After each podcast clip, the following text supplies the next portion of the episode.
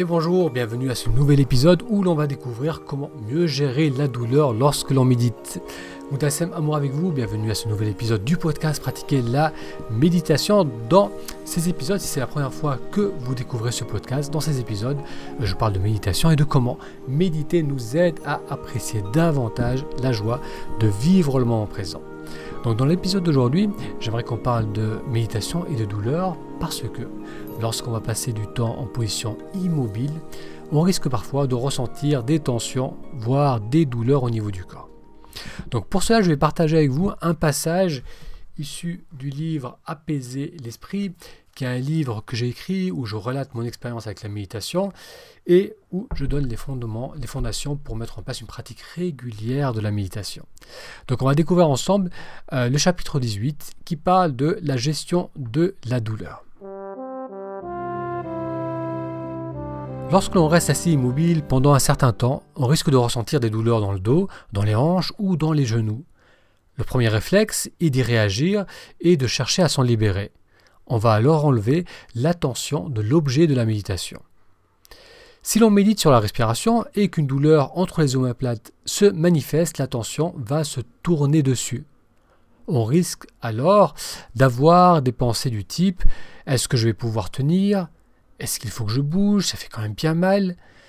Plus on va penser à cette sensation désagréable, et plus la douleur va prendre de l'espace dans la conscience et devenir insupportable. Comme l'explique Pandit Bhikkhu, qui est un moine bouddhiste auprès duquel j'ai étudié lorsque j'habitais en Thaïlande, comme il explique, lorsque l'on perçoit une douleur ou des sensations désagréables comme une tension musculaire ou le besoin de se gratter, on a l'impression que cela a toujours été là et qu'il faut agir immédiatement pour s'en libérer. La réalité, c'est que cette sensation vient tout juste d'apparaître dans votre conscience et dans bien des cas, si vous n'agissez pas compulsivement, comme faire un mouvement ou comme se gratter, la sensation finit par disparaître.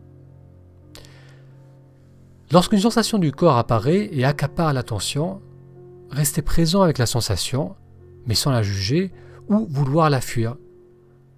Lorsque l'on nourrit une sensation désagréable de ses pensées, on ne fait que lui donner plus d'énergie. En restant présent avec la sensation, l'urgence d'y réagir finit par diminuer, même disparaître l'inquiétude et l'aspect désagréable laissent alors place à un ressenti clair. On pourra ensuite revenir sur l'objet de sa méditation. Alors, douleur et souffrance, est-ce que c'est la même chose?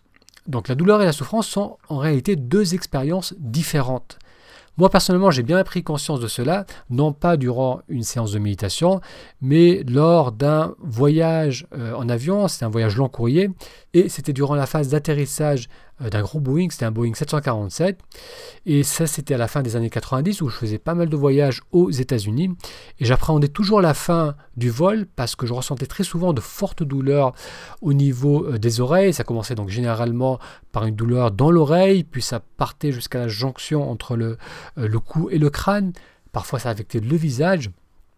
Et dans l'un de ces vols, la douleur avait été particulièrement violente. Comme d'habitude, ça avait débuté par une gêne dans l'oreille interne, puis d'un coup, un éclair de douleur apparut et s'installa dans toute la tête, particulièrement à la jonction entre le haut du nez et l'intérieur des arcades. La douleur avait été tellement soudaine et forte que je portais mes doigts au niveau des yeux pour voir si je saignais. J'avais l'impression que deux grandes mains pressaient mon cerveau de plus en plus fort. Je ne pouvais plus bouger, plus rien faire. Je crachais alors dans un mouchoir le bonbon que je suçais, car même cela je n'en étais plus capable. Le visage dans les mains, courbé et complètement immobile sur mon siège, je transpirais à grosses gouttes. L'intense douleur ne voulait plus partir, pire, elle semblait augmenter, me donnant la nausée. C'est là que j'ai commencé à m'inquiéter. Je me suis dit, c'est pas bon, là ça fait trop mal, c'est peut-être dangereux, j'ai la tête qui va exploser, combien de temps ça va durer encore, je ne vais pas pouvoir tenir. Je ne pouvais pas diminuer la douleur et ma peur semblait la rendre de plus en plus insupportable. Puis, il se passa un phénomène nouveau. Devant la force de la douleur et l'incapacité de la fuir, je la regardais droit devant. Je ressentais alors toute son intensité, mais non plus comme une sensation à redouter ou à fuir, Si je devais décrire cette sensation, je dirais que c'était comme une forte lumière rouge qui pulsait. La sensation avait aussi une qualité humide. C'était la même douleur, mais je ne cherchais plus à l'arrêter et je n'y rattachais plus de pensée d'inquiétude. Cela dura quelques secondes, mais dès que je retournais dans mes pensées, je me disais Wow, c'est quand même incroyable de sentir cela. Je m'inquiétais à nouveau, je me disais Oui, mais ça fait encore très mal. Je croyais que ça allait diminuer, j'en peux plus. Donc la peur et la souffrance finissaient par revenir. Puis à nouveau, je replongeais dans le ressenti pur de la douleur, sans parole ni besoin de fuite, et la souffrance disparaissait. C'était comme si tant que je regardais le dragon dans les yeux, il ne pouvait pas me faire du mal. La douleur et la souffrance sont deux expériences séparées.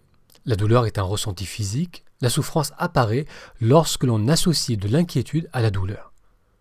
Lorsque vous ressentez une gêne au niveau du dos, c'est une information sensorielle que le dos envoie au cerveau. Si vous portez votre attention dessus, sans y ajouter de pensée, donc sans nécessité de fuir ou de comprendre la douleur, cela devient une sensation sur laquelle vous pouvez méditer. Bien souvent, si l'on ne nourrit pas la douleur du besoin de la fuir, elle finit par s'estomper. Si la douleur persiste, elle peut devenir l'objet de la méditation. Il suffit de garder l'attention dessus. Yongé Mingyur Rinpoche, enseignant népalais du bouddhisme, note La plupart d'entre nous considèrent la douleur comme une menace pour notre bien-être. Or, si nous la laissons nous préoccuper, elle ne fait que s'intensifier. En revanche, si nous la prenons comme un objet de méditation, elle devient un moyen d'accroître la clarté de notre esprit. Il est utile de noter ici que la pratique de la méditation n'a pas pour but de pousser vos limites au ressenti de la douleur. La douleur et les symptômes sont des messages que le corps envoie pour vous informer qu'un changement est peut-être nécessaire. Si la douleur devient trop forte durant la séance, n'hésitez pas à bouger et à réajuster votre assise ce qui conclut cet extrait tiré du livre Apaiser l'esprit. Alors, quelle est votre expérience avec la douleur? Comment vous gérez la douleur lorsque vous ressentez une tension ou une gêne durant votre séance de méditation? Venez partager votre expérience dans la zone commentaire sous cet épisode. Un grand merci pour votre attention et pour découvrir plus de vidéos et d'épisodes sur comment mettre en place une pratique régulière de la méditation. Je vous invite à aller sur ta méditation.com, ta méditation tout attaché.com. À très bientôt.